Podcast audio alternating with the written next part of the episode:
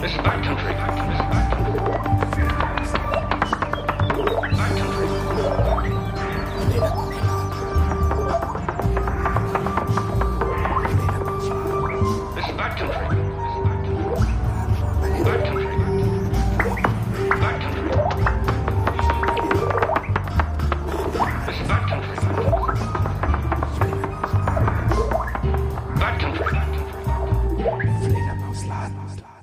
Herzlich willkommen zu Fledermausland.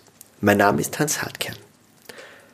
In der zweiten Folge spreche ich mit Ulrich Hüttmeier über Fledermäuse in der Stadt, ihre Vielfalt, wie Bauherren und Damen ohne größeren Aufwand die Wohnsituation von Fledermäusen verbessern können und die skurrilen Begegnungen von Fledermausforschenden und Reifenabreibenden in Kärnten. This is.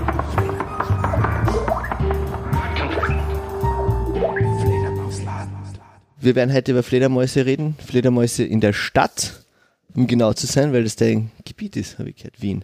Äh, ja, es hat sich so ergeben. Äh, wir haben in Wien eine große Untersuchung gehabt von, also beginnend in den großen Europaschutzgebieten Wiens, die jetzt nicht unbedingt Stadtgebiet an sich sind, aber da haben wir 2010 begonnen für die Stadt Wien zu erheben.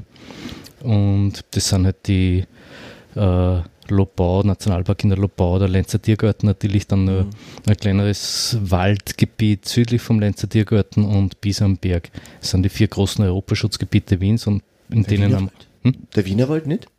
ja, der Lenzer Tiergarten Also ist, ist das, okay. genau, Lenzer, Lenzer Tiergarten und dieser äh, Bereich südlich davon, das ist Teil des Wienerwaldes und die sind halt Natura 2000 Gebiet, Gebiete, die halt europaweit genannt werden als äh, besondere Schutzgebiete. Äh, es gibt dann den, der ganze andere Rest des Wienerwalds, ist, gehört ja dann noch zum Biosphärenpark Wienerwald, der jetzt nicht so einen äh, strenge Naturschutzausrichtung hat, zwar auch, aber es ist nicht das, der primäre Zweck davon, aber hat auch einen, einen gewissen Schutzstatus. Und dann gibt es halt noch Landschaftsschutzgebiete und so. Aber Ausgangspunkt war eigentlich für unsere Untersuchungen in Wien diese Untersuchung in diesen vier Europaschutzgebieten. Und auf denen basierend haben wir halt dann, oder hat die Stadt Wien sich dann gewünscht, dass wir im ganzen Stadtgebiet arbeiten. Und da haben wir halt dann diese Erhebungen gemacht. Ich habe zuvor schon in der Stadt Salzburg äh, gearbeitet an Erhebungen, wie ich damals in Salzburg gewohnt habe und dann in Linz ein bisschen mitgearbeitet. Und in Wien war halt dann wirklich äh, von der Sy- Systematik, wie, wie wir es angegangen sind, von der Methodik her, war dann schon einmal ein Meilenstein, wenn wir es wirklich systematisch das Stadtgebiet abgearbeitet haben und da wirklich einen sehr guten Eindruck haben, was in, in der Stadt Wien an Fledermäusen los ist. Äh, Was bist du eigentlich vom Beruf? Ähm, Also bist du Haupt... also ich bezeichne mich als Biologe und ich, ich lebe davon. Okay. So wie die Kathi. So wie die Kathi, genau. Ja. Mein, mein Studienweg war ein bisschen durchwachsenerer. Erzähl. Äh, ich habe in Salzburg angefangen, nein, ich habe in Wien angefangen, äh, Diplom-Biologie zu studieren. Bin nach einem Jahr nach Salzburg gegangen, weil in Wien halt die absolute Katastrophen war, 1200 Studienanfänger und Vorlesungen auf Videoübertragung und so und das hat mich überhaupt nicht angetürt und bin dann nach Salzburg gegangen und habe dort eher Biologie gemacht und da bin ich halt dann relativ schnell so in die Arbeit hineingewachsen. Zuerst mit Murmeltieren Ja. und, und mit Fledermäusen und habe dann das Studium dort nie fertig gemacht. Zwar relativ weit gemacht, aber eine fertige Diplomarbeit, mehr oder weniger.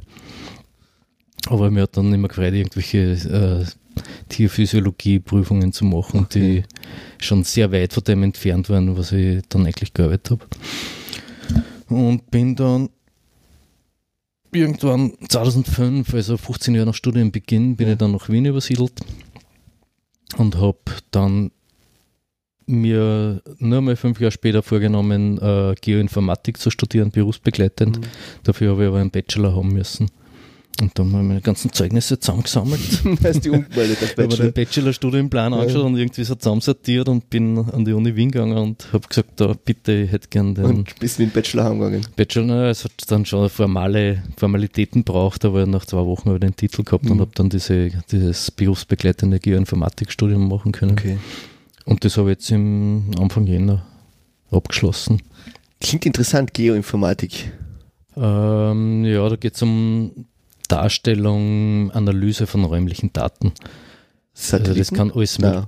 Satellitendaten habe ich auch zum Teil im Studium bearbeitet. Aber im Grunde genommen geht es ähm, also sehr viel Anwendungen, die jetzt sind, sind einfach äh, Geomarketing oder so äh, auch sehr viele Handy-Anwendungen, die man hat, wo man, wie man Sachen findet, wie man Ah, okay. solche Sachen macht. Also das ist mehr oder weniger das Hauptfeld, Mhm. was die jetzigen Absolventen bearbeiten, ist eigentlich eh überhaupt nicht mein Ding. Ja. Also es ist gar nicht, Aber es ist, ein, es ist ein sehr weites Feld. Du kannst Ja. sehr viel biologische Sachen bearbeiten, weil Ist das- Verbreitung von ja. Fledermäusen ist ja auch nichts anderes, sind räumliche Daten. Da gibt es auch diese Schmetterlings, meine Mama hat die, die Schmetterlings-App auf dem Handy, wo sie dann Genau, einen Schmetterling fotografiert und dann schickt sie das ein und Genau, das ist eine klassische Anwendung von Okay. Geoinformatik. Ah, okay, passt. Aber so diese Programmiergeschichten haben mich gar nicht so interessiert. Mich interessieren mehr diese Analyse-Sachen, wie du eben wie gesagt die Verbreitung der Fledermäuse in der Landschaft, wie du so, solche Sachen analysieren kannst. Und meine Masterarbeit war im Endeffekt da äh, über äh, Fledermausort, das in den letzten 30 Jahren ziemlich ausgebreitet hat nach Norden. Und da habe ich geschaut, ob das irgendwie zusammenhängt mit Klimaveränderung und, und Verstädterung. Welche Art ist das? Die Alpenfledermaus. Und? Was war das Ergebnis? Ähm, kann sein, kann nicht sein. Klassisch. Möglich. Äh, naja, es, es war ein bisschen unter Zeitdruck und ich habe dann so, eh klassisch Klassiker der, der Abschlussarbeit oder der Masterarbeit, die, die Zeit ist immer enger geworden und Mhm. ich habe immer mehr Abstriche gemacht. Und es ist dann im Endeffekt so gewesen, dass zumindest in der Arbeit, so wie ich es dann abgegeben habe, nicht, nicht wirklich nachvollziehbar war, ob, ob das jetzt wirklich Faktoren sind. Hm. Ähm, was, ich nehme mal anschauen. Es gibt da ein Zeichen dafür, aber ich muss halt nur mal die Daten ein bisschen ordentlicher analysieren. Und da ist halt dann um, um Modellierungen gegangen, wo du anhand von äh, Verbreitungsdaten dann eine potenzielle Verbreitung modellierst. Ja. Und da wollte ich eigentlich äh, Habitatmodell für die Verbreitung vor 1990 machen und mit diesem Modell dann in, die aktuellen, in den aktuellen Ist-Zustand gehen Okay. und schauen, ob eigentlich von den Umweltvoraussetzungen, von den Habitatbedingungen, also jetzt Klima und, und äh, Verstädterung, Ja. ob mit den Ansprüchen von vor 1990 in der Ist- oder in der Jetztzeit äh, ähnliche Verbreitung zustande kommen wäre, wie wir es jetzt haben. Mhm. Äh, dann wird das was heißen? Jetzt haben wir gerade in einen Wurstel geredet. Ähm, also wenn man mit dem Modell von damals das auf die jetzigen das. Zustände projiziert Ja. Also und es, die Fledermaus kommt sowieso überall vor, dann muss es irgendwelche anderen Ursachen gehabt haben, dass die Fledermaus damals noch nicht vorkommen ist. Mhm. irgendwelche biologischen Barrieren oder irgendwelche biogeografischen Ursachen Okay. In der Ausbreitungsgeschichte. Wenn allerdings das Modell von damals wirklich nur im Mittelmeerraum äh, wieder äh, die Verbreitung anzeigt hätte, dann hat es wahrscheinlich Klimaursachen. die Alpenfledermaus ist im Mittelmeerraum daheim. Ja, die hat einen falschen Namen. Okay, gut. Das, das ist das, was mir jetzt verwirrt Ja, jetzt. ja. Aber also, Nein, es ist lustig, weil also sie hat im deutschsprachigen Raum den Namen Alpenfledermaus, weil Mhm. äh, eine der Erstbeschreibungen, die dann im Endeffekt eh nicht die Erstbeschreibung war, ist äh, von einem Kärntner Tier Mhm. gemacht worden, einem Nassfell, das sie Ja. gefunden worden. Ah, okay, gut, das ist nicht weit zum Mittelmeer. Ja. Ja, und, und der hat halt dann das beschrieben als, als Alpenfledermaus und dieser deutsche Name ist geblieben. Der wissenschaftliche Name ist dann eh äh, Okay. anders geworden. Und die hat ja Hauptverbreitungsgebiet im Mittelmeerraum gehabt. Karst, Karstgebiete des Mittelmeerraums, aber auch Südalpen. Und weil es wärmer wird, zieht sie nach Norden. Genau, weil es Okay. wärmer wird und was man bei der Alpenfledermaus besonders sieht, aber auch bei anderen, äh, einer anderen Ort, der aus dem Mittelmeerraum kommen ist, dass sie auch in, die Städte zuerst auftauchen. Mhm. Und die Städte sind halt in der Regel wärmer als die Umgebung, haben Ah, okay. äh, vom, vom Antlitz sozusagen, so vom Aussehen her mehr Ähnlichkeiten mit, mit Felsenlandschaften, verstehe mit. Karstlandschaften. Wahrscheinlich ja genug äh, Wohnraum, oder? Und noch, muss man sagen, äh, sehr viel so Spaltenmöglichkeiten. Und so, Wie äh, groß ist die Platten. Alpenfledermaus?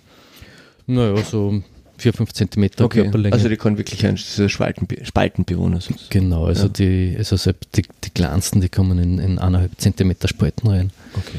Also das sind dann Da so in. Dehnungsfugen zwischen Gebäuden oder wenn irgendwo an einem Gebäude irgendwelche Risse auftauchen Mhm, oder mhm, mhm. also Spaltenquartiere gibt es wahnsinnig viel, die allerdings jetzt mit, mit im Zuge dieser ganzen thermischen Sanierungen und, und Renovierungen schon weniger werden. Mhm. Mhm.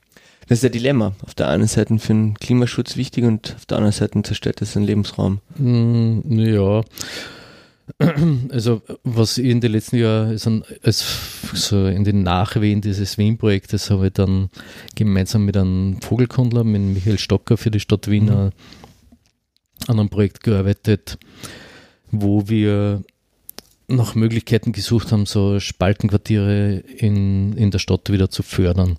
Und zwar auf einer Ebene, wo man gleich bei den Wohnbaugesellschaften ansetzt Mhm. und, und dort, wo halt wirklich viel äh, Die halt bauen. Baugeschehen passiert, ja. Und wie ist das? Wie, wie war die, die Resonanz?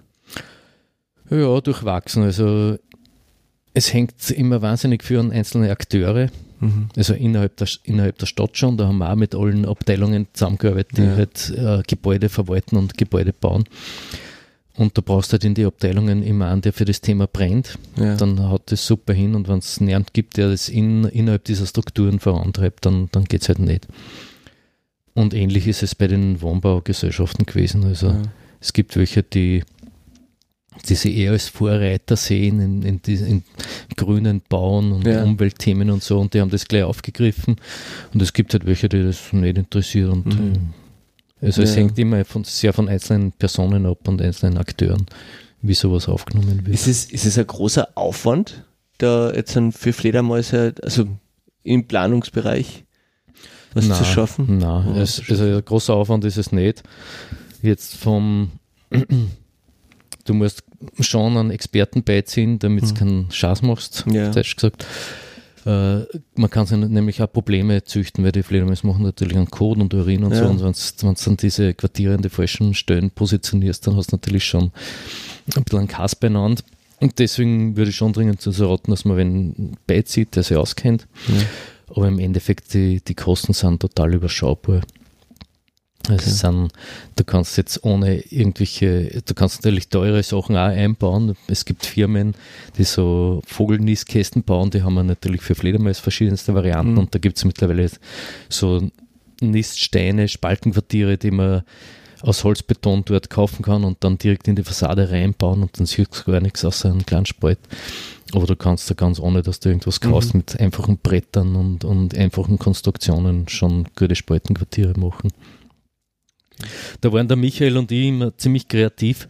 Ja. Also der Michael ist eigentlich aus der Schweiz und hat in, in Zürich schon wahnsinnig viel gemacht, ja, vor allem in ornithologischer Hinsicht, also für gebäudebewohnende Vögel und ist dann wegen der Liebe nach Wien gezogen Okay. und hat da sozusagen sein Schaffen ausgeweitet. Und der ist wahnsinnig kreativ in, in so Lösungen finden, wie man jetzt was machen kann. Ja. Das war ganz witzig. Ich schweife ein bisschen zu den Vögeln ab, aber das ist total lustig. Ja. Ja, also wenn man durch die Stadt geht und, und an den Zinshäusern raufschaut, Ja. dann sieht man bei dem Dachvorsprung im letzten Stock sind immer so äh, Teile rausstehen, die ausschauen wie Träger oder wie Mhm. Balken. Ja. Und das sind aber meistens keine tragenden Elemente, sondern es sind, ist reine Zierde. Ja. Und das sind so Zierkonsolen. Und der Michael ist durch die Stadt gegangen irgendwann und hat gesehen, dass da Mauersegler reinfliegen. Dass da oben ein kleiner Spalt ist und da fliegen Mauersegler rein. Und ich dachte, wieso ist das so? Wieso ist da ein Hohlraum dahinter oder was? Und dann hat er die nächste Gelegenheit genutzt, wo er solche Zierkonsolen gesehen Ja. hat, wo das Gebäude eingerüstet war mit einem äh, so einem Baugerüst Ist gekriegt. ist aufgegangen. und da hat er mir geschaut, wie, so, wie das Teil da oben eigentlich ausschaut. Und Ja. ist drauf gekommen, dass die innen hohl sind. Und die sind jetzt zum Teil aus Metall, zum Teil aus Gips. Okay. Und dann hat er einfach angefangen, zu jeder Baustelle, wo er gesehen hat, da sind so Zierkonsolen, ist auf jedes Gerüst auf und hat gesagt, bitte, wie war denn das, wenn man da, wenn sie das, die Zierkonsolen wieder Okay. aufmacht, ob man da Ja. nicht ein kleines, ein kleines Loch machen kann, weil dann hat man ein Mauerseglerquartier. Ja. Weniger Insekten. Ja, genau. Und das war, ist eigentlich total wenig Aufwand Ja. und brauchst nur halt schauen, dass, dass die, die Mauersegler dann Zugang zu, dieser, zu diesem Hohlraum dahinter haben. Mhm. Ja, und mit dem habe ich dann in der Stadt, für die Stadt Wien so ein Projekt, äh, Gebäude bewohnende. Das ist jetzt zwar ein anderes Projekt, oder? Oder ist es das, das, das äh, äh, Habitats? Äh, Nein, nein, das ist nicht, die, das war dann nachfolgend. Also diese Ah, okay. Fledermäuse erfassen in Wien, das war 2007 in, in die Natur, äh, Naturschutzgebiete, Okay. 2008 bis 2010 dann im Rest von der Stadt. Und das mit Michael ist losgegangen 2012 bis 15 und wir haben dann 16 nochmal gemacht und wahrscheinlich wird es in irgendeiner Form wieder weitergehen. hm. Aber das ist- war jetzt unabhängig von, Okay, von dieser Erfassung der Fledermäuse. nicht schlecht. Was, ähm, erzähl ein bisschen über die, die Artenvielfalt in, in, in Wien. Die Artenvielfalt in Wien, ja, da sind wir Rekordhalter in Europa. Möglicherweise haben die anderen nicht so gut untersucht, aber Ja. es ist schon trotzdem, wie auch immer, es ist äh, wahnsinnige Vielfalt in der Stadt Wien. Es gibt 22 verschiedene Fledermausarten, von 28, die überhaupt in Österreich Okay. vorkommen. Auf einer relativ kleinen Fläche eigentlich, weil die Stadt Wien Ja, ist jetzt nicht so riesengroß und trotzdem äh, drei Viertel der, der heimischen Orten. Und das hängt natürlich schon damit zusammen, wie, wie die Stadt Wien ausschaut.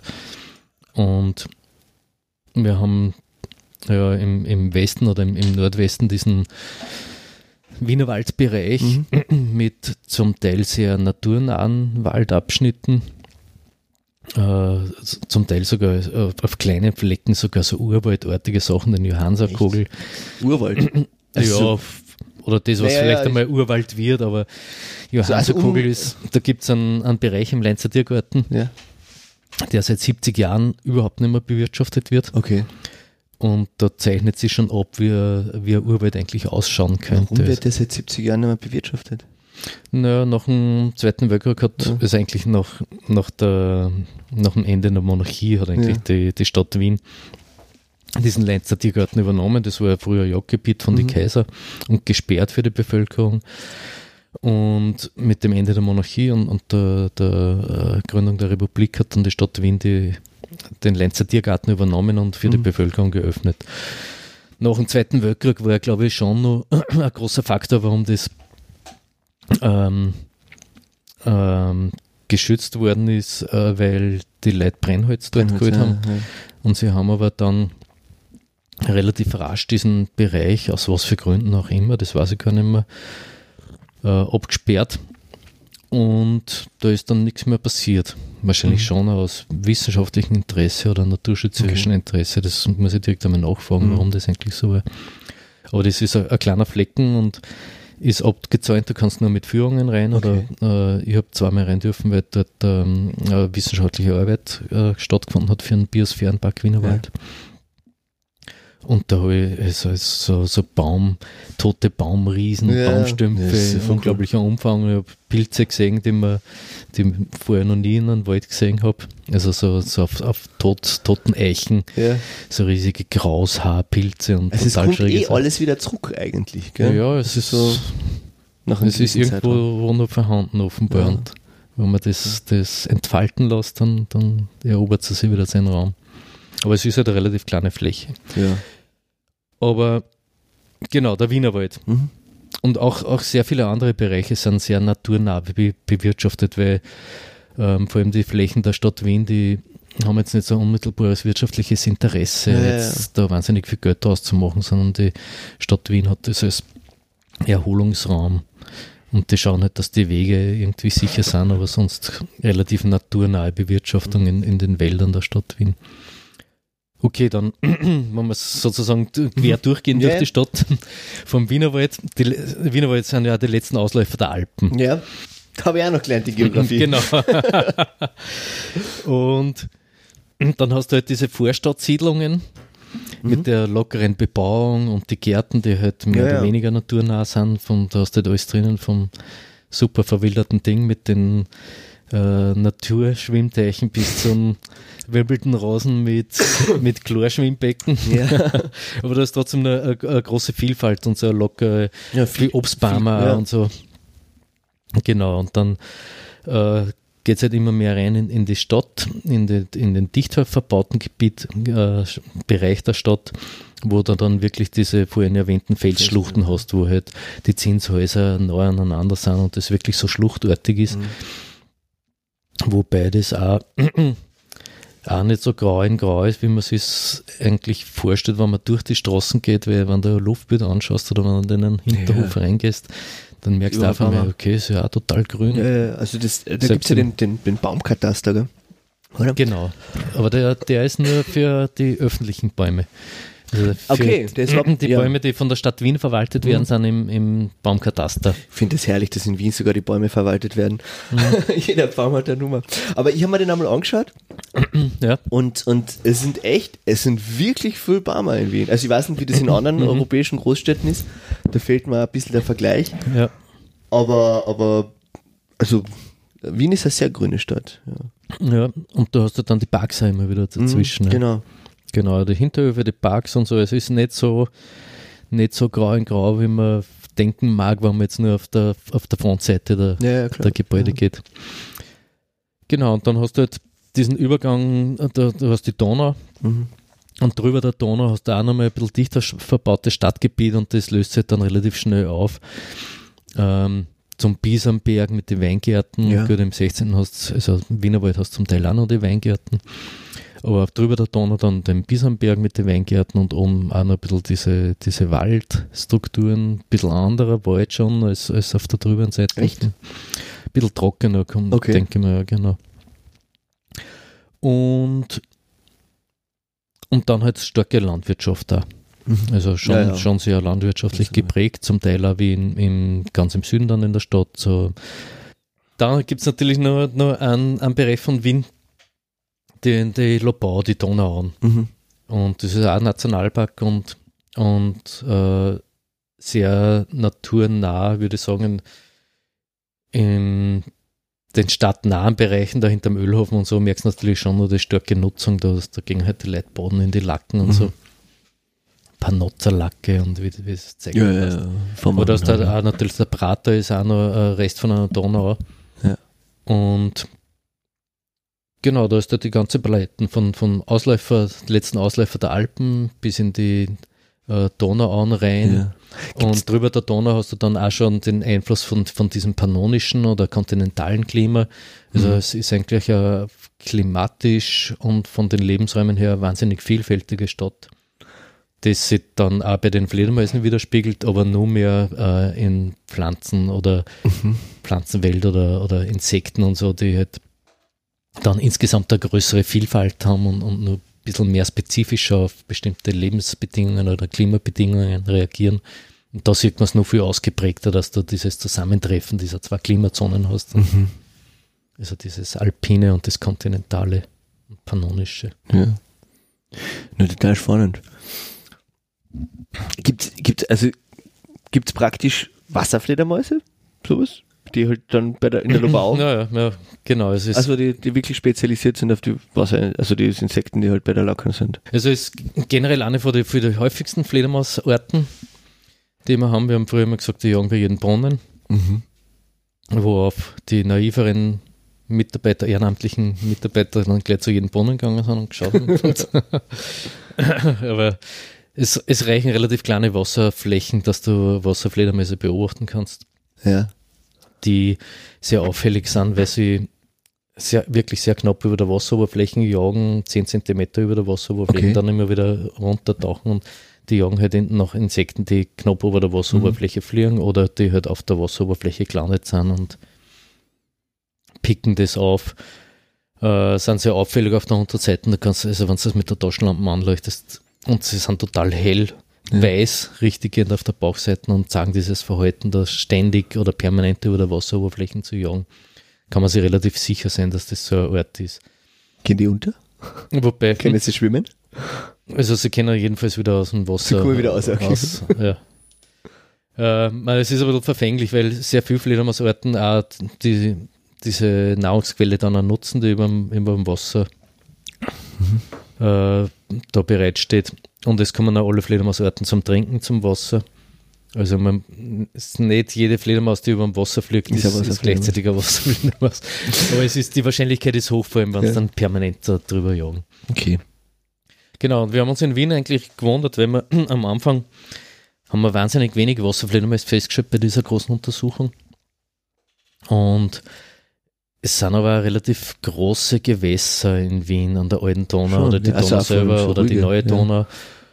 Und da hängt es immer total vom Wind ab, Mhm. wo halt gerade die Insekten zusammenblasen werden. Und wenn du in einer Ecke bist, wo gerade halt keine Insekten Mhm. hinblasen werden, dann sind natürlich auch keine Wasserfledermäuse dort. Und da haben wir es offenbar am Anfang ein bisschen schlecht erwischt, dass wir wirklich die Nach Wasserfledermäuse nachgewiesen haben. Dann haben wir uns schon gedacht, na komisch. Aber dann haben wir die Kathi nochmal Ja. gezielt darauf angesetzt, zum Teil. Äh, in manchen Gegenden, dass sie nochmal nachschauen und, und wir haben dann schon Wasserfledermäuse auch nachgewiesen in Wien. Wie viele Leute waren denn an diesem Forschungsprojekt beteiligt? Naja, der harte Kern waren vier, fünf Leute, die wirklich die, diese Mhm. ganzen Die Zählungen gemacht haben. die Zählungen gemacht haben. Ja, Zählungen in dem Sinn, wir haben ja die, die Stadt fast flächendeckend begangen. ja. Also wir haben uns ganz am Anfang über den Stadtplan von Wien ein Rasterfeld gelegt Aha. mit, ich weiß jetzt gar nicht mehr, ungefähr 100 Rasterfeldern und haben gesagt, wir sind in jedem ganzen Rasterfeld drei Stunden im Sommer unterwegs in der Nacht Ja. und nehmen die Rufe auf von den Fledermäusen und zusätzlich nochmal eine Stunde im Herbst. Ja. Also wir waren in jedem von diesen Rasterfelder Vier Stunden. vier Stunden insgesamt unterwegs und haben dann zusätzlich zu dieser flächendeckenden Untersuchung dann an, an einzelnen Standorten Netzfänge gemacht, weil du über dieses Aufnehmen der Rufe kannst du nicht alle Orten bestimmen. Okay. Das gingen zwar manche Orten, aber es gingen bei weitem nicht alle. Du musst manche Orten wirklich in der Hand haben und bestimmte Mhm. Körpermasse sehen und abmessen, damit du dann die, wirklich die Ort sagen kannst. Mit welchen Geräten tut sie die Rufe aufnehmen?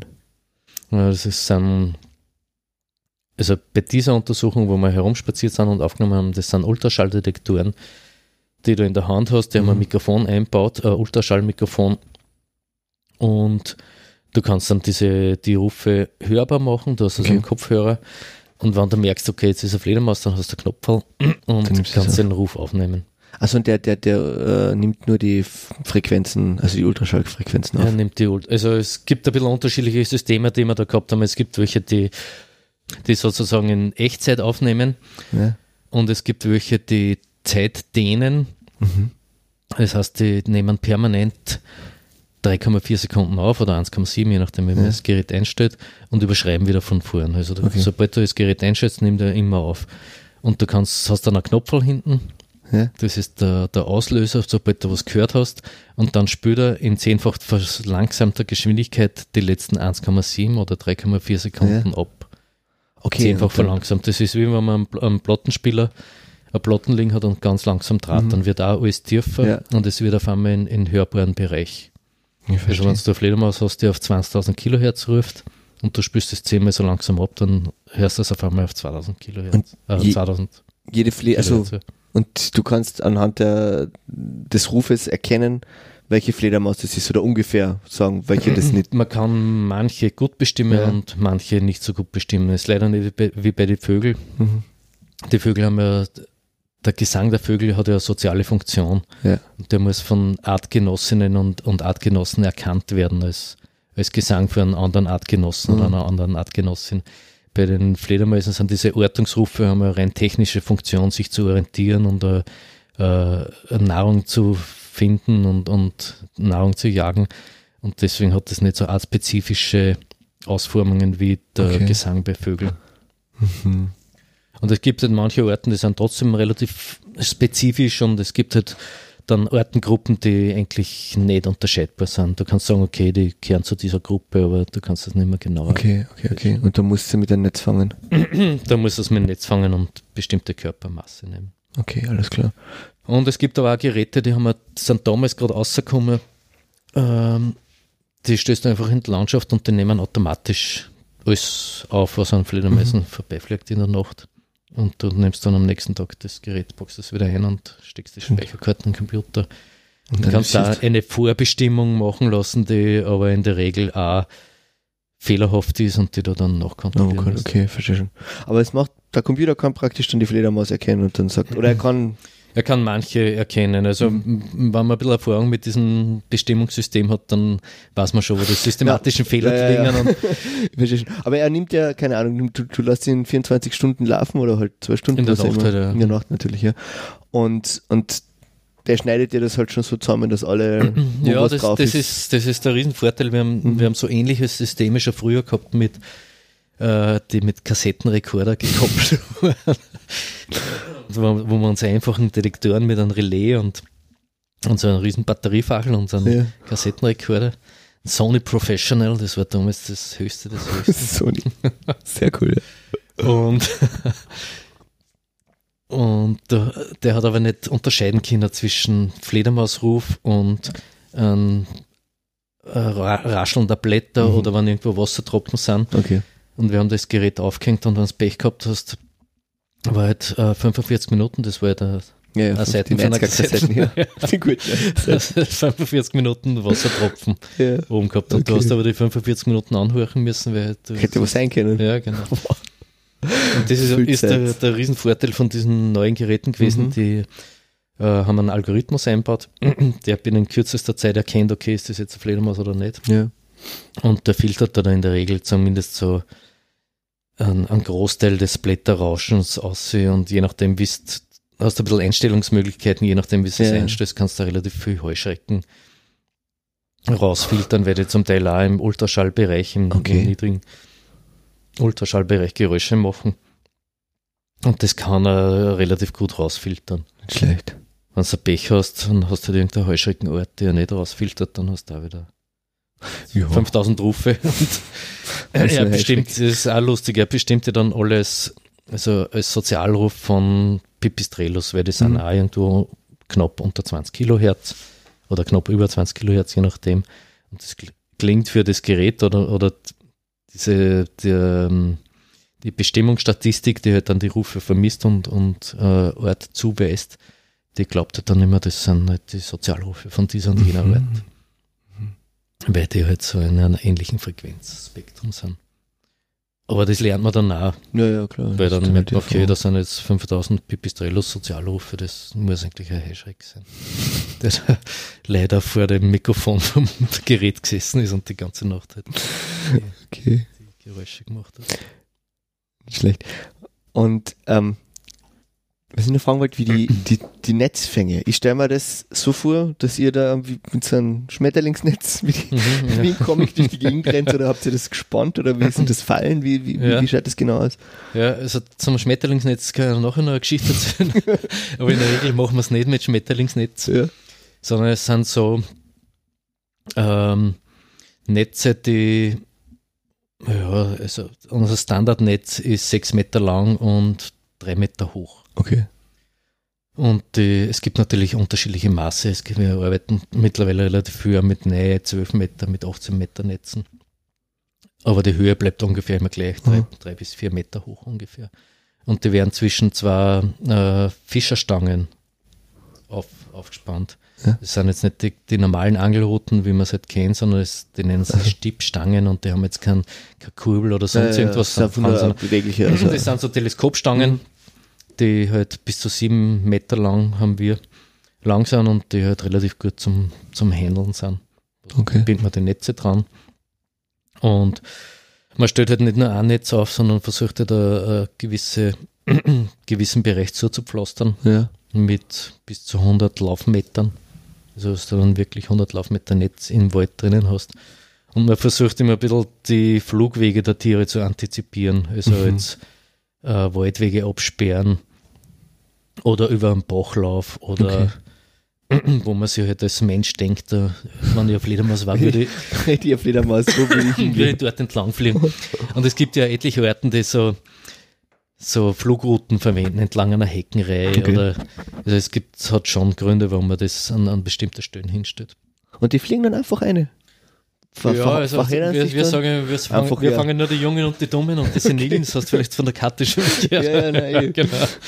Und es ist aber schon so, dass sie äh, manche Fledermaus äh, fliegen zum Teil Strecken auswendig, wo sie Mhm. gar nicht orten. Weil das, Das okay, gut. Dann, Genau, und, und sie sind vielleicht auch unaufmerksam manches Mal, wenn sie gerade versuchen, ein Insekt zu fangen ja. und das ist direkt vom Netz oder es gibt gerade eine soziale Interaktion, dass sie zwei Mandel jagen oder so im Herbst, wenn Paarungszeit ist. Also wir fangen schon nicht nur die Jungen und die Dummen und die Senilen, zwar schon überwiegend die, Ja, aber offenbar gibt es Situationen, wo, sie einfach reinfliegen. Aber es gibt schon Orten, die du fast nie fangst. Mhm. Also so langsam fliegende Orten, kleine Hufeisennasen, da kannst du direkt beobachten, wie sie zum Netz hinfliegen, dann einmal links entlang, rechts entlang und dann oben drüber und dann fliegen sie weiter. Oder eben diese Langsamflieger, die können natürlich gut manövrieren und, Ja. und merken das Netz. Also die Fledermäuse hören die Netze. Ja, ja, ja. Es ist nicht ja. so, dass die so super Fans sind, dass gar nicht mehr geortet werden können, sondern sie hören es und sind halt dann zu langsam zum Ausweichen oder Okay, mit anderen. Sachen beschäftigt. verstehe schon. Wie ist denn das? Ist da ähm, eine Verletzungsgefahr für die Fledermäuse, wenn sie ins Netz fliegen und sich verheddern? Oder? Also ich in, in, in Nachdenken mittlerweile über 20 Jahre Fledermaus fangen noch nie eine Verletzung Okay. gehabt. Gut. Aber es ist schon so, also sie beißen sie raus, sie, Mhm. sie küfeln am Netz und wenn Ja. du zu lange wartest, dann, dann hast du nur ein Loch drin im Netz. Also sie so kommen schon selber raus, aber wir kontrollieren auch regelmäßig. Also Mhm. die, dieser Netzfang ist ja durchaus bei Vogelkundlern üblich zum Beringen und so. Die kontrollieren aber nur alle Stunden, weil die Vögel, die sind, Schlafen irgendwann, ja, schla schlafen möglicherweise ein, aber die ergeben sich in ihr Schicksal oder weiß ich nicht. Elf Fledermaus Und auf. die Fledermäuse, die, die machen das nicht, die äh, machen Rambazamba, also Mhm. versuchen außerbeißen oder, oder werkeln auch mit Händen und Füß, mit Flügel und Füß, dass sie da rauskommen und wir kontrollieren die permanent, also wir gehen eigentlich, kommen alle zehn Minuten maximal bei, bei den Netzen vorbei, nehmen sofort raus. Okay. Also es ist ja kein großer Stress für die Viecher. Also, naja, Stress ist Stress wahrscheinlich ist schon, das schon, ist ja. sicher, aber wir versuchen das möglichst kurz zu halten Mhm. und die werden dann sofort bearbeitet, außer man hat halt wirklich viel Fänge, dann kommen sie in einen Stoffsackel und werden Okay. auf die Seiten gehängt, wo halt ein bisschen Ruhe ist ja. und da beruhigen sie sich dann meistens. Okay, okay. Tut sie beringen? Ähm, wenn wir bestimmte Fragestellungen haben, dann machen wir das schon. Mhm. Äh, so munter drauf losbringen, dann wir, also dass man alles bringt, was, in, was wir in den Tank kriegen, machen wir nicht. Ne? Okay. Also aktuell dann wir äh, so ziehende Arten beringen, Mhm. Abendsegler überwiegend und Zweifarbfledermaus, die wirklich so Langstreckenzieher sind, zwischen, die zwischen Sommer- und Winterquartier bis zu über 1000 Kilometer Okay. ziehen. Und das, aus dem Norwegen, Grund, Sizilien? Nein, sind das Ja, 1000 Kilometer? Ba- Baltikum, Russland, so in, Okay. in die Richtung. zu, zu uns und wieder zurück. Zu uns. okay. Genau. Und die sind die Hauptbetroffenen von äh, Schlagopfern oder, oder ähm, also, erschlagen werden auch nicht alle, aber sind, sind, die kennen so die Hauptopfer Nee. von den Windrädern. Windräder, ja. Und wir wissen überhaupt nicht, von wo die Abendsegler, die bei uns im Winter sind oder die im Herbst zu uns kommen, von Ja. wo die eigentlich kommen. Und deswegen wollen wir, also ist das eine Methode herauszufinden, von wo kommen die eigentlich. Mhm. Weil um Auswirkungen auf Populationen festzustellen, äh, durch die Windräder durch, oder durch die toten Tiere bei den Windrädern, muss man eigentlich wissen, woher die kommen und zu was für Populationen die eigentlich kehren. Und das ist Okay. wahnsinnig schwierig. Und deswegen bringen wir diese ziehenden Orten. Mhm. Wie ist da der Austausch mit, also mit der internationalen Community? Also habt ihr dann, seid ihr im Kontakt Mhm. mit den Fledermausleuten aus, aus dem Baltikum? Mm, ja, also die, die Community ist ja relativ überschaubar, muss man sagen. Ja. Man kennt sie in Europa und Vom Fledermauskongressen? Es gibt Fledermauskongresse, ja, Okay. also europäische. Da sind dann 400 Leute, das sind nicht alle und ich bin auch nicht immer bei den europäischen Kongresse, aber, aber fast immer. Und es gibt dann Austausch. Ja, aber es wird halt, also die, den, den KFFÖ wird es halt auch KFFD geben wahrscheinlich und KFFI. ja, das so. heißt nicht überall so, aber Ich es, weiß, es, aber gibt, es gibt genau, die NGOs, schickt, genau, es gibt jeder schickt halt NGOs seine Delegationen hin, gell? genau, und es gibt da auf wissenschaftlicher Ebene natürlich auch noch der, ähm, in manchen Ländern, leider nicht in alle äh, Institutionen oder Universitäten, die sich mit Fledermäusen beschäftigen und die Leute kennen sie untereinander oder man findet relativ schnell aus, wenn man, wenn man sie auskennt und man Mhm. findet dann eine Fledermaus mit so einem Ring oben, dann weiß man schon, okay, wo, wo man andocken muss oder wo Ja. man nachfragen muss. Aber wir haben erst einen Wiederfund, der über weitere Strecken ist. Also wir haben einen Okay. äh, Zweifarbfledermaus in Wien beringt und die ist in Polen wieder gefunden, waren ungefähr 500 Kilometer entfernt. Okay. Und sonst haben wir nur Wiederfunde innerhalb von Wien. Also das ist natürlich schon ein, ein bisschen eine Wahnsinnsaktion, weil du musst halt irrsinnig viel Viecher bringen, dass Mhm. das irgendwann wieder mal eins gefunden wird. Ja, ja, sicher. Und was, man, wenn sie, ja, wenn sie eh in Wien sind, dann, Mhm. hast, dann hast du nicht wirklich was davon. Man erst mit Simmering in die Lobau geflogen, juhu. Ja, aber ich meine, das sind mit Sicherheit ziehend, aber, aber wir haben es halt in Wien wieder gefunden und nicht irgendwo anders. Ich verstehe schon. Habt ihr noch andere Forschungsmethoden angewandt oder ist das, Mm, Ja, ja, wir haben quasi fast alles gemacht, was man, Ja. was man so an Fledermäusen macht, außer genetisch vielleicht. Aber was man so in, in, in der Ökologie oder in der Ökoethologie über Fledermäuse machen kann, haben wir, haben wir schon gemacht. Also das Auffallendste ist wahrscheinlich die, die oder aufregendste, vielleicht für Außenstehende, wenn man zum Mhm. Anhören, ist die Radiotelemetrie. mhm. Die haben wir allerdings nicht in Wien gemacht haben, machen wir vielleicht in den nächsten Jahren, muss man schauen. Äh, da biegst du den Fledermäusen einen Sender am Rücken Okay, cool. Und verfolgst halt die ganze Ich habe Nacht. jetzt gedacht, Radioaktivität. Nein, nein, nein, Radiotelemetrie. C14, okay. Ja, das ist, Telemetrie, äh, okay. heißt Radio von, von dem Von- von Sender, der ja, ja. halt äh, ein Signal aussendet. Und Telemetrie, von was kommt das eigentlich? das heißt fern und Metros heißt messen. Ja, genau. Keine Ahnung, ja, kann das sein? ja, sowieso. Bist du Altgrieche, oder? Nein, gar nicht, Telefon ist ja ja, ja, Fernsprechen. ja, genau, stimmt, Und ja. ja. Metrie ist immer was zum Essen gewesen. Oder ich weiß, ich weiß es nicht. Ja, aber genau, okay. ja, aber im Prinzip, es- läuft auf das aus, du klebst, genau. du klebst auf die Fledermaus einen Sender und dann, Und dann verfolgst du das und, und schaust, dass du okay. den Aufenthaltsort findest. Und das kannst du da auf unterschiedliche Orten äh, machen. Was wir damals gemacht haben, das war in Kärnten übrigens, Ja. wir haben äh, in zwei unterschiedlichen Kolonien von kleinen Hufeisennasen, die in, in sehr unterschiedlichen Lebensräumen äh, gewohnt haben. Die einen in der Nähe von St. Veit an der Glan, wo die, der Wald rundherum sehr fragmentiert war. Und die andere Kolonie im äh, äh, Wirtskassen Gali, Gali Auf der Gerlitzen. Nein, nein, nein, nein. Äh, Es gibt Galizien auch in Kärnten. ja, ja, ich, ich glaube, dass eh Galizien war. Ja. So, Nicht äh, süd, ja südöstlich von Klagenfurt. Ja, da kann gut sein, da Genau, ich nicht also das ist eben Kärnten, ja. ist der Rottenstein unten, Mhm. Satnitz, Satnitz ist da, ja. Ja, ja. genau dort. Mhm. Und wo praktisch neben der Kolonie, die lustigerweise in einer, in einer Brücke, in einer Autobrücke über die Trau war, neben der Kolonie waren sehr geschlossene Wälder und wir Okay. wollten halt anschauen, okay, gibt es Unterschiede in, in der Raumnutzung, in der Habitatnutzung von den Fledermäusen, der gleiche Ort, aber in kleine Hufeisennase, aber in unterschiedlichen Umgebungen sozusagen. Das war die Diplomarbeit von der Elisabeth Pölzer.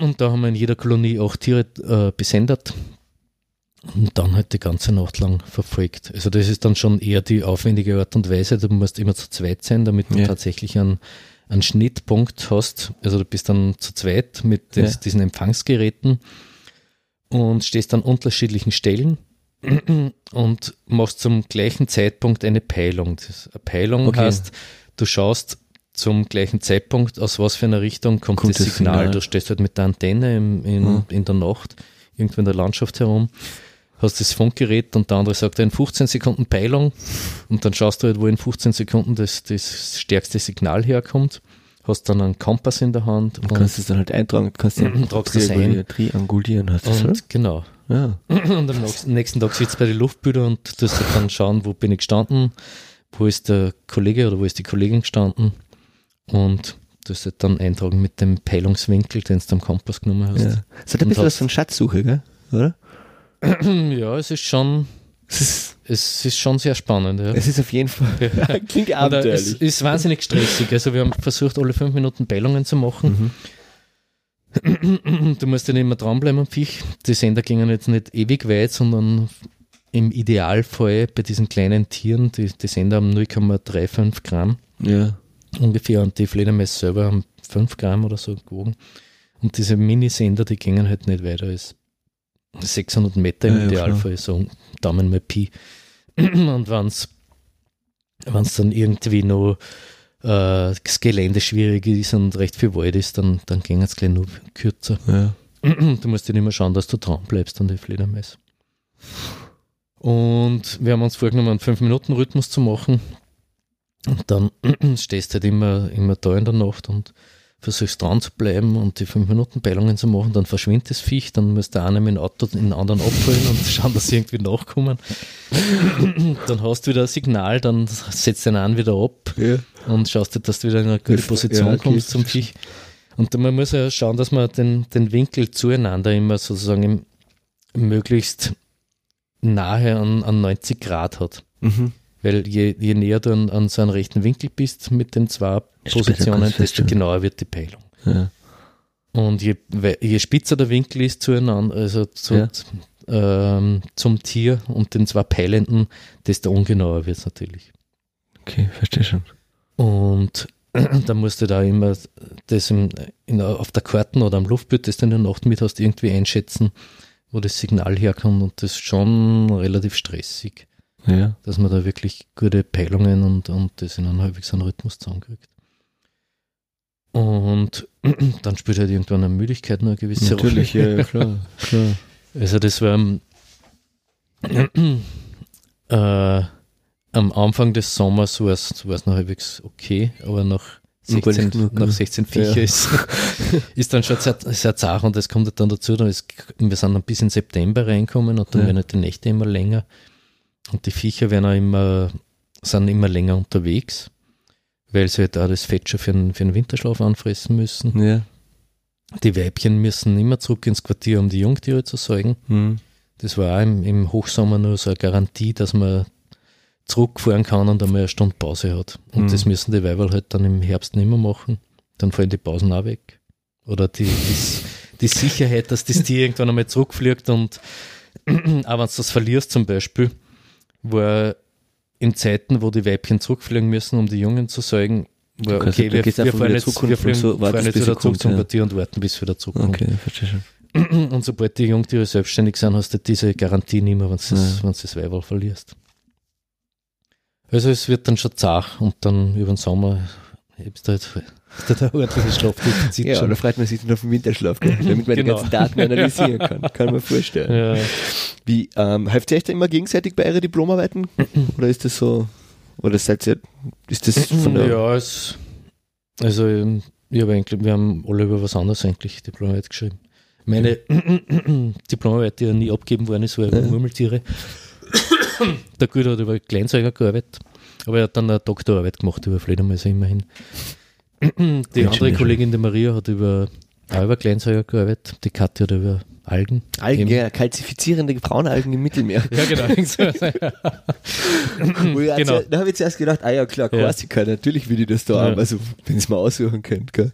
Aber dann hat sie mir gesagt, dass Genau. er eigentlich auch nur getaucht hat. Und man, der, der Guido ist halt mittlerweile in der Position, dass, dass er Diplomarbeiten auch betreut und, und auch Sachen vergibt. Das war eben diese Telemetriearbeit, Mhm. war, war eine Diplomarbeit, wo äh, die Lisi äh, einfach auf uns zugekommen ist oder auf, auf den Klaus Greiner, der in, in Kärnten mit uns, der hat einen Naturschutzverein in Kärnten Ja. und der mit uns dort zusammenarbeitet. Und die hat dort Praktikum gemacht schon über Fledermäuse und ist halt dann auf den Guido zugekommen und hat gefragt, ob es bei uns Diplomarbeit machen äh, kann. Und solche Leute gibt es mittlerweile mehr. Ja, also der okay. Guido hat eine Vorlesung am, an der Uni Wien und da geben sie natürlich immer die Kontakte und kommen viele Studenten. Okay, okay, verstehe schon.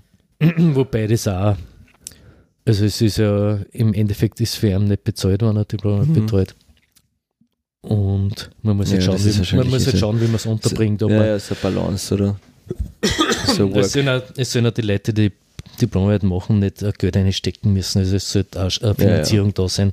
Im Idealfall kriegen sie halt ein bisschen was. Aber es sollte nicht so sein wie bei manchen Kollegen, die, die wir auch gehabt haben, die mit uns studiert haben, die halt dann wirklich auch selber wahnsinnig viel Geld einstecken Ja, müssen. Fahrtkosten und so. Also 20.000 Kilometer ist ein Kollege von uns gefahren für sein Diplom. Das ist ja ordentlich viel Geld und das sollte Ja, abdeckt sein und das müssen halt die schon, ja. Rahmenbedingungen passen, dass das für alle fair ist und, und dass halt auch von unserer Seite auch gut betreut werden kann Mhm. und dass der Guido das auch gut macht. Ja, Also es sollte halt nicht so sein, dass das dann irgendwie dahin geschleudert wird und die ja. Leute nicht Nein, da betreut muss ja, muss, man, ja, Qualität kostet einfach, Genau. muss man einfach sagen. Ja, und es soll ja was rauskommen dabei, Genau, ist ja nicht. ja, sicher. Ja. Es ist ja kein, keine erstsemestrigen Hausarbeit. ähm, was ich fragen wollte, wenn ihr, wenn ihr jetzt eine Fledermaus gefangen habt, Welche Daten erhebt ihr da bei biometrischen? mh, Ja, es gibt so, es gibt so? Standarddaten, die man bei jeder Art nimmt. Ja. Es ist der Unterarm und Unterarmlänge und Gewicht, Ja. Geschlecht, ähm, reproduktiver Zustand. Also ist jetzt, ist Trächtig. das jetzt ein trächtiges Weiberl Okay. oder ist das ein laktierendes Weiberl? Das Mhm. sieht man auch ganz gut, wenn es ein Junges hat und, und Ja. säugt, dann merkt man das.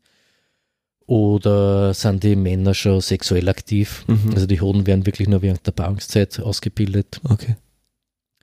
Und solche Sachen, Alter kann man nur sehr eingeschränkt feststellen. Man kann halt die äh, Jungtiere dieses Jahres feststellen. Man kann zum Teil nur im Frühjahr, je nachdem, wie, wie man eingeschaut ist und wie viele Viecher das man immer in der Hand hat, äh, Ja. ein bisschen so, Ja, ja, so kommt Routine ja oder Erfahrung. Übungssache. Erfahrung dazu. Kann man auch die Tiere vom, Jungtiere vom letzten Jahr noch, Mhm. noch feststellen und man merkt schon, wenn dann ganz alte Tiere dabei sind, die dann so Stummelzenten noch haben und so. Also so wirklich senile Viecher, so Mhm. wie es heißt, Ja. äh, kann man auch feststellen. Okay. Aber ob jetzt äh, ein Fledermaus drei oder vier Jahre ist, kannst du mit, Ja, kannst nicht feststellen, wenn Na, es einfach nur in der Hand überlegt, ob hast. das hier, keine Ahnung, Blutproben abnimmt oder, oder irgendwie. Ja, Blutproben haben wir zum Beispiel noch nie gemacht. Ja. Das ist äh, äh, Tierversuchsgenehmigungspflichtig. Ah, okay. Also sobald du unter die Mhm. Haut gehst. Okay. Das ist ein, eigentlich ein Tierversuch. Und das haben wir noch nicht gemacht. Und wir haben auch Ist es, wäre es eigentlich, wäre es überhaupt interessant, das Blut von der Fledermaus zu sammeln und dann halt, keine Ahnung, vergleichen, analysieren, irgendwelche Krankheiten ja, feststellen? ja, ja, ja, da ist er, also interessant im interessanter sind fast andere Gewebeproben, Ja. wie sie genommen werden äh, aus Flughaut zum Okay. Beispiel. Also da werden aus der Flughaut so ein Quadratmillimeter Mhm. große Proben ausgestanzt, wo du dann Genetik machen kannst natürlich. Ja. Ähm, jetzt in Bezug auf neue Arten, wie nah sind die verschiedenen Arten verwandt, ja. Also so, ein- so eine Systematik der Fledermäuse kannst du machen. Neue Arten? Entstehen neue Arten, während wir da jetzt sitzen? Und Äh, neue Arten entstehen immer, aber ja, ja, aber ich Das habe mir das so, so in, in, in einem geologischen Zeitraum ja, gesehen, ja. aber Ja, aber ja, im, da ist ja der Prozess der also man entdeckt wieder immer noch, immer noch neue Arten von Fledermäusen in Österreich. Das finde ich gut. Ja, aber, aber nicht, weil sie, weil sie neu entstehen, sondern weil man es so, es vorher als eigene Arten gar nicht erkannt hat. Also Okay. das war in den letzten 20 Jahren schon ziemlich irrwitzig, da sind relativ viele neue Fledermausarten dazugekommen. Der Boom ist jetzt gerade ein bisschen vorbei. Aber das ist eben ein, ein klassischer, klassisches Ergebnis von so genetischen Okay. Analysen, dass halt neue Arten auftauchen. Sie schauen gleich aus, aber sie sind eigentlich Sie schauen sehr okay. ähnlich aus, man kommt dann schon irgendwann Ähnlich, drauf, okay, genau, das ja. gibt es doch Unterschiede, aber man, die hat man halt vorher nicht erkannt. Okay. Aber es ist zum Teil ziemlich schwierig, äh, Mhm. gewisse Arten zu unterscheiden. Und das Flughaut außerstanzen ist, ist kein, ist, das, das wächst wieder nach, oder? Wie, wie Das wächst wieder nach, ja. Interessanterweise ist also diese Flughaut ist hochregenerativ und du siehst da oft Fledermäuse mit, mit Narben an der Aha. Flughaut und so. Also okay. die können auch irgendwo mal hängen bleiben oder sie anderweitig natürlicherweise Verstehe, ja. Und also wir haben Fledermäuse auch mit, mit viel größeren Löcher schon gehabt, die wieder verwachsen sind. Gerade unsere Pflegerinnen und Pfleger, die halt immer wieder Viecher kriegen, die haben da zum Teil ganz arge Löcher und, und die Viecher fliegen zum Teil auch noch mit Löchern. Also es vernarbt. Okay, okay. Und das, da habe ich jetzt nicht so große Bedenken. Jetzt. Na, ja, na, warum nicht? Man, natürlich ist auch ein Eingriff wiederum. Ja, aber, Aber es ist- was ist jetzt kein Eingriff? Ich meine, Ja, klar. Also, Selbst das Fangen ist ein Eingriff. ja, sicher, sicher. Und ins Quartier reingehen und so. Ja. Es ist halt immer die Frage, hat es einen Sinn, was man macht? Hm.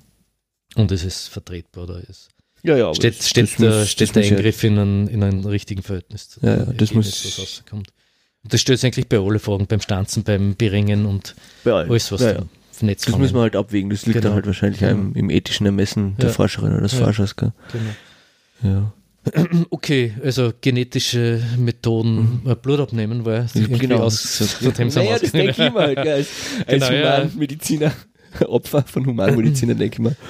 Das, das machen sie halt immer als erstes, bei uns zumindest, bei uns Menschen. Ja, ja, genau. Blut Also, abnehmen, also schauen, was der Werte. Blutabnehmen ist jetzt nicht so die Standardmethode Mhm. wie, wie dieses äh, Flughautstanzen, genetische Sachen. Du Ja. kannst mit Blut natürlich genauso genetisch arbeiten. Aber was da natürlich auch eine große Frage ist, ist Krankheiten, Mhm. Viren, Erkrankungen und so weiter. Das kannst du natürlich alles über das Blut machen. Ja. Das ist auch gerade ein bisschen ein Modefeld, ich weiß, ist vielleicht schon wieder ein bisschen am Abklingen, aber Ja. mit äh, diese ganzen Krankheiten, die da in, in den letzten Jahren aufkommen, SARS, Ebola Ja. und so, die zum Teil äh, Vogelgrippe, die zum Teil auch von, von Fledermäusen verbreitet werden und da war das natürlich ein Thema, das aufgegriffen worden ist, diese äh, ähm, ganze Virengeschichte auch bei Fledermäusen zu untersuchen. Und das sind offensichtlich schon ein, ein großes, äh, oder haben wir, sind attraktiv für Viren, sagen wir Mhm. mal so, wie alle Tiere, die in großen Gruppen zusammenleben, Ja. weil natürlich die Viren da ideale Bedingungen haben, da äh, sich zu verbreiten. Hm. Man, du Fledermauskolonien mit, nicht, in, in Höhlen im Tropengebiet mit mehreren Millionen Viechern hast, ist das natürlich ein Traum. Ja, sicher. Viel Freut sich jeder. Virus. Ja, ist aber jetzt bei, bei uns jetzt in, in Österreich nicht so ein großes Thema. Äh, der, das Paradevirus, auf das man immer angesprochen wird, ist natürlich Tollwut. Ja. Tollwut-Virus. Und es hat in Österreich noch keinen nachgewiesenen Toll Fledermaus-Tollwut-Fall gegeben. Allerdings die nächsten sind schon in Bayern. Ja. Und Norddeutschland gibt es durchaus schon, schon Tollwutfälle bei Fledermäusen. Im Süden Öst, äh, von Österreich, in Kroatien und Slowenien, hat es Ja. aktive Untersuchungen gegeben. Das heißt, da ist tatsächlich Blut abgenommen worden und Ja. untersucht worden, ob, ob Tollwutviren im Blut ja. sind. Und da hat es keine Tollwutnachweise gegeben. Mhm. Äh, bei uns in Österreich hat es keine aktiven Untersuchungen gegeben, also mit Blutabnahme, sondern nur passive, wo man halt verdächtige Viecher eingeschickt hat. Äh, und da ist nichts festgestellt. Okay. Mhm. Aber man sollte auf der Hut sein. Also wir Sowieso sind, wir sind alle geimpft. immer, ja. Und genau, und man, es ist halt, Tollwut kann jedes Säugetier übertragen. Ja. Das kann die Katze genauso übertragen. Genau. Die sind hoffentlich geimpft. Ja. Aber es können Mais und äh, es kann nicht jedes Säugetier kann Tollwut Ja. übertragen. Und deswegen sollte man das immer im Hinterkopf haben, wenn man so ein Viech. Das ist nicht ohne Tollwut, gell? Das ist, glaube ich, das geht schnell dann. Es geht schnell, ja. Man, du, du kannst schon ähm, nach, nach der Infektion auch noch geimpft werden, aber es sollte dann schnell passieren. Ja. Genau. Rabies. Rabies, genau. Ja. Was, was, Genau. genau. ich wollte dich noch fragen, ähm, bist du auch Höhlenforscher, so wie die Kathi, oder? Na, so wie die Katte nicht. Okay. Aber du ich, gehst ich, in ich Höhlen. gehe manches Mal mit, ja. ja. Also so ist es relativ wenig geworden jetzt durch das, dass ich sehr auf Wien beschränkt bin mit Mhm. meiner Arbeit. Gibt auch nicht so viele Höhlen in Wien, gell? Ja, ich war wahnsinnig viel in Kärnten Gibt unterwegs. es Höhlen in Wien? Nein. In äh, Höhlen Stollensysteme gibt's. Okay. Und da war ich auch nicht wahnsinnig viel Ja. unterwegs. Ähm, genau, es erinnert mich daran, dass man von der MA22 von der Umweltschutzabteilung der Stadt Wien hat mir ein Kollege kürzlich angemeldet, dass man aufgelassene oder nicht benutzte U-Bahn-Stollen anschauen können. Cool. Aber da hätte ich eigentlich letzte Woche schon einen Termin kriegen sollen. Aber es, es gibt so künstliche Stollen, wo Okay. halt Fledermesser da Mhm. drin sein Ja, ja. können. Und ja, wahrscheinlich gibt es es gibt unendlich viel Keller und, und unterirdische Quartiermöglichkeiten in Mhm. Ja, ja, Wien. sicher. Aber das kannst du wahrscheinlich auch genauso wenig, wie du in Wien systematisch Dachböden erfassen kannst, kannst du systematisch jetzt alle Keller kontrollieren. Ja. Wobei ja selbst die, jene Arten, die jetzt nicht so weit Streckenzieher sind, die fliegen ja auch bis zu 30, 40 Kilometer zwischen Sommer- und Winterquartier. Mhm. Also die, die äh, Orten, die bei uns in Wien oder im Wienerwald im Sommer unterwegs sind, die können ja auch irgendwo nach Baden fliegen, wo dann schon Ja, die klar. Höhlen sind. Stimmt schon, ja. Also das ist überhaupt keine Distanz für sie. Ja. Und es, diese Spaltenbewohner, die Mhm. Alpenfledermaus, die wir schon gehabt haben, die da wirklich im innerstädtischen Bereich eine Quartiere beziehen, die überwintern wahrscheinlich auch in diese Gebäudespalten. Okay. Aber das wissen wir nicht so genau. Wir nehmen es halt an. Sonst Aber ist es ziemlich in, cool, ja. Also in Wien wollen wir, was wir in Wien relativ wenig kennen, sind Quartiere von Fledermäusen. Das kriegst du halt nur außer, wenn du zufällig was findest Mhm. oder so.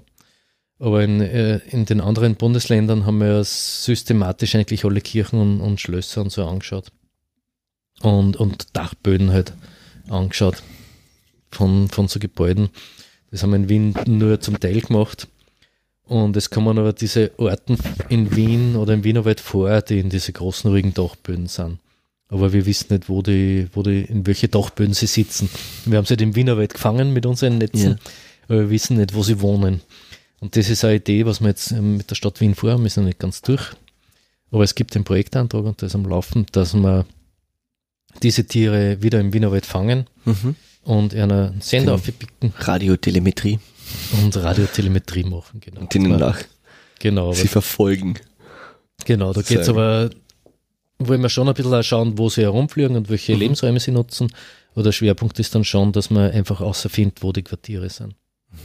Ja, als Kirchen wahrscheinlich, oder? Gibt's ja gar nicht wenig in Wien. Äh, Ja, aber wir waren schon in einige so Ja. Stadtrand nahe Kirchen, also die sind jetzt nicht im, also diese Arten sind jetzt nicht im, irgendwo im ersten Bezirk im Stephansdom. Gibt es anscheinend auch welche, Ja. die sind jetzt nicht die klassischen Dachbodenbewohner, die sind eher an, an der Fassaden, glaube ich. Mhm. Ähm, die sind eher im Randbereich der Stadt, in der Nähe zum Wienerwald, in die Kirchen und da haben wir aber auch schon etliche angeschaut und da waren es nirgends drin. Okay. Wir, mal, äh, wir wissen eben nicht, wo sie sind und deswegen Ja. wollen, wir, wollen wir das jetzt ausfinden. Okay. Was für, Das wird die Stadt Wien finanzieren, wenn der Projektantrag durchgeht. äh, äh, wahrscheinlich äh, kofinanziert von der Europäischen Union. Danke, EU. Das ist äh, gemeinsamer Projekt mit Bratislava.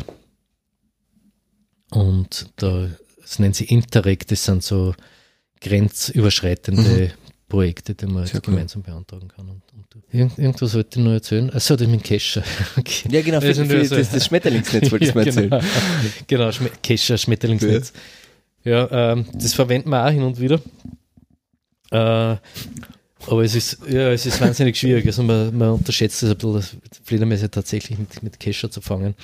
Aber wo ich unterschätze nicht, weil ich sehe immer, wenn ich über die Schmelz fahre, jetzt hast du meine Geschichte auch, Mhm, mit dem ja. Radl und dann jeden Sommerabend, wenn ich halt drüber fahre, sehe ich drei, vier Fledermäuse und die, die sind echt so, die ja, zischen- total zickzack. Ja, voll. Ja, ja. Also ich könnte mir nicht vorstellen, dass ich die fange. Genau. Also Nein, ich stelle mir das immer so lustig vor, die ganzen Biologinnen und Biologen, die da so wusch, wusch, mit Tennis spielen so. Ja, es gibt ähm, die Insektenkundler, die machen ja dann standardisierte Kescherzüge. Zumindest Mhm. ob das ich so gelernt ist vielleicht auch nicht mehr Ja, State of the Art, aber irgendwo in den 90er Jahren, wo ich so einen Kurs gemacht habe. Jetzt kannst du ja, es gibt die standardisierten Kescherzüge, du gehst durch die Wiesen oder wo, Ja. wo auch immer du die, die machst und machst halt dann standardisiert zehn Züge, die zack, zack, okay. und dann schaust du halt durch, was, was, Was was, da drinnen wäre. Und dann rechnest du das auf. Und dann rechnest du das auf, ja.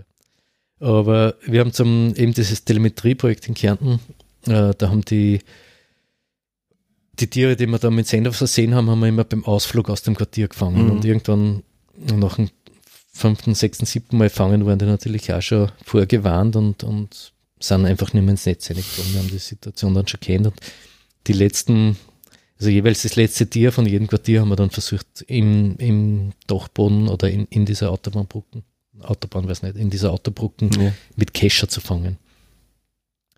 Und ich bin halt das erste Mal auf, auf den Dachboden und da war es, Ja. naja, das kann nicht so schwierig sein. Mache einen Kescherzug, hab das erste Tier und denke mir, huh, naja, bin der King, kann das einfach. Und dann haben wir das Tier vermessen und das war ein bisschen zu leicht und haben gesagt, na eigentlich schauen wir lieber, dass wir noch schwer aus der Wischen, dass wir einen Ja. Sender aufpicken. Dann bin ich da eine halbe Stunde umeinander und überhaupt nichts mehr zusammengebracht. Und dann habe ich irgendwie mit Mühe und Not habe ich noch ein Viech gefangen, aber da, also der, der erste Fang war ein totaler Glücksfang. Hm. Und dann habe ich erst gesehen, Ein wie das junges, ein junges wie- dummes Kind Ja. sozusagen. ja. Und dann habe ich erst gesehen, wie schwierig das ist, da wieder, wieder ein Viech zu fangen. Und da hätten wir auch nicht zuschauen dürfen. Also Ja. Wenn die Kollegin mit, aber du musst, musst echt so total zum Kasperl. Naja, alles für die Freischule. Und dann gibt es noch die zweite Geschichte mit Kescher, das war auch ein sehr schräges Erlebnis in Kärnten. Ja. Äh, ein Quartier unter einer Autobahnbrücken, Abensegler in, in Klagenfurt. Und wir haben, wollten einmal da, da Viecher abfangen. Es waren Abendsegler und wir haben vermutet, dass das nur Männchen drinnen sind, aber dann ist irgendwie so der Verdacht gewesen, naja, es sind nicht da Weibchen da und Gerücht ist herumgeschwirrt, dass da mehr Jungtiere gefunden worden sind.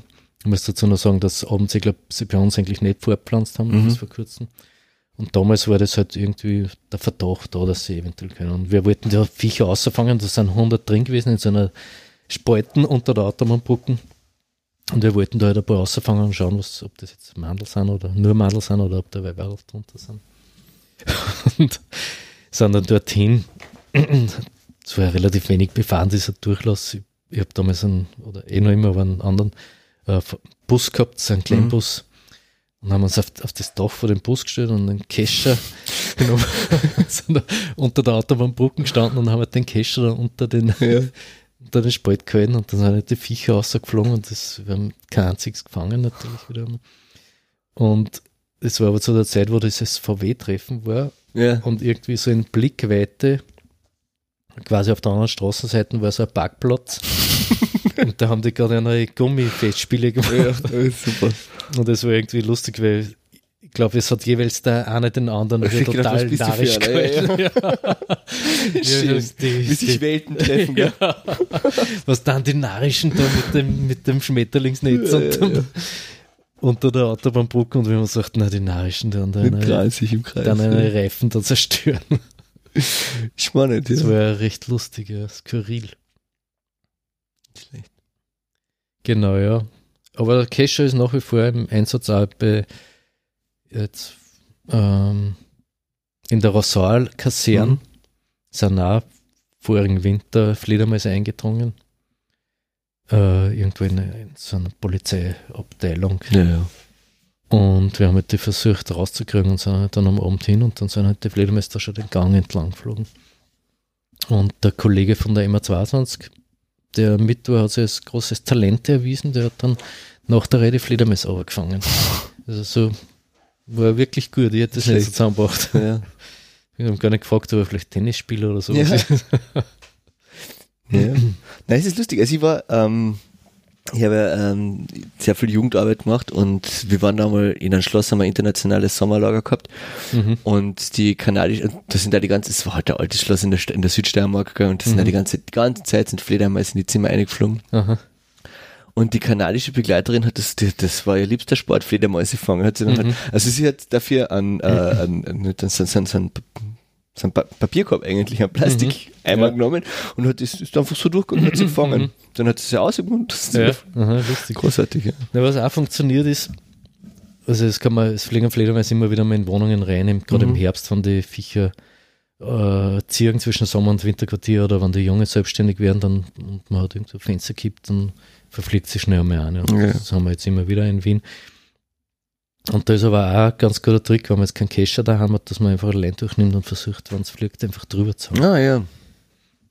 Ist Also auch nicht ganz einfach, aber das habe ich hin und wieder schon mal geschafft Ja. bei so Pfleglingen, die mir daheim in der Wohnung ausgekommen sind. Okay. Da Kescher nicht dabei gehabt, dann habe ich das Lein durchgenommen. Tragwaffen. Nicht schlecht. Ja. Sehr cool. Das geht auch, sie fallen halt dann langsam mit, mit dem Stoff runter und da passiert dann auch nichts. Mir ist noch eine Frage eingefallen. Eigentlich die erste Frage. Warum Fledermäuse? Ähm, ja, warum eigentlich? Also ich wollte dein Leben, nicht meins. ja. Nein, es, es, ich bin da irgendwie, wir sind reingewachsen, eh, der Güter und ich, mehr oder weniger gleichzeitig. Für uns war eigentlich relativ am Anfang vom Studium schon klar, dass wir mit Säugetieren arbeiten. Mhm. Der Güter hat ein bisschen an Schlenkern und so die Vögel gemacht. ja. Ich war ein bisschen Amphibien noch unterwegs. Aber es war klar, dass wir mit Säugetieren arbeiten wollen. Und wir waren da in einer, einer Gruppe dabei in Salzburg am Haus der Natur, eine säugetierkundliche Arbeitsgemeinschaft, hat sie das genannt. Und diese Arbeitsgemeinschaft hat halt immer so kleine Projekte gemacht und eins davon war mal Fledermauskästen bauen Mhm. und in Salzburg am Mönchsberg aufhängen. Es war natürlich das vollkommene Fiasko, wie es im Nachhinein herausgestellt hat. Aber der Guido und ich waren die einzigen, die die Kästen regelmäßig kontrolliert haben und die sich jetzt ein bisschen gekümmert haben drum Mhm. und so sind wir halt irgendwie eingewachsen in die Fledermäuse. So wie die Kathi Dann, eigentlich. ja, das war ja eben, das war dieses, dieses eine Projekt, das wir da gemacht haben und wir haben, waren halt die, die sich darum gekümmert haben und haben dann eingelesen und wollten dann irgendwann halt einmal wirklich Fledermäuse sehen und Jetzt arbeitet man schon so lange mit denen, jetzt wird das ja, so singen. aber- gearbeitet haben wir dam- damals noch nicht damit, wir haben halt die Kästen aufgehängt und da war nichts ja, ist drinnen ja- und dann beschäftigst du halt, warum sind, Ja. ist da nichts drin und sind wir draufgekommen, okay, die, die sind total zugig und die muss man mal abdichten. Mhm. Dann sind wir da auf und haben die ganzen Fledermauskästen nochmal abgedichtet mit so einem, äh, mit Silikon, aber so einem giftfreien oder was auch Mhm. immer so ein. Und da beschäftigst du dich halt damit und dann sind noch immer keine dran und dann Hast du auf die ja die- richtige Seiten gehängt? ja, ja, wir haben es zum Teil auch umgehängt, aber im, im Endeffekt haben wir es dann irgendwann aufgegeben, weil wir gewusst haben, okay, das war, war zwar gut gemeint, aber es hat uns im Endeffekt zu den Fledermäuse gebracht. Mhm. Cool. Genau. Und irgendwann hat es halt so als Nische herausgestellt, dass man, Naja, dann fangst du einfach am an und dann dass kriegst du halt einen, dann einen. Auftrag und dann kriegst du Genau. noch einen Auftrag, weil du die eh schon auskennst und dann bleibst Genau, du dabei. ja, ja. Nicht schlecht, ja. Mhm.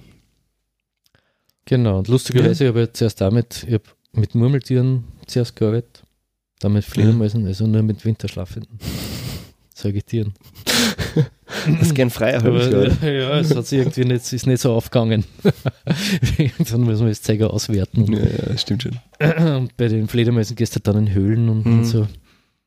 Also man ist nicht ganz verschont von Arbeit im Winter. Ja. Ja, das, das, das wird dann eher spannend werden für mich dann, wenn ich in die Höhle gehe. Gehst du mit der Karte dann? Ich werde einmal in der Höhle gehen, obwohl ich schwerst klaustrophob bin, aber Nein, müsst du große aussuchen. ich habe ja Agoraphobie, also insofern. Wenn das Wien-Projekt was wird, kannst du mal fangen mit den Genau. Telemetrien und so. Na gut, aber wenn uns nichts mehr einfällt über Fledermäuse, sind wir fertig, oder? Ja, man kann da wahrscheinlich schon lange erzählen, aber Wir kommen wieder. Passt.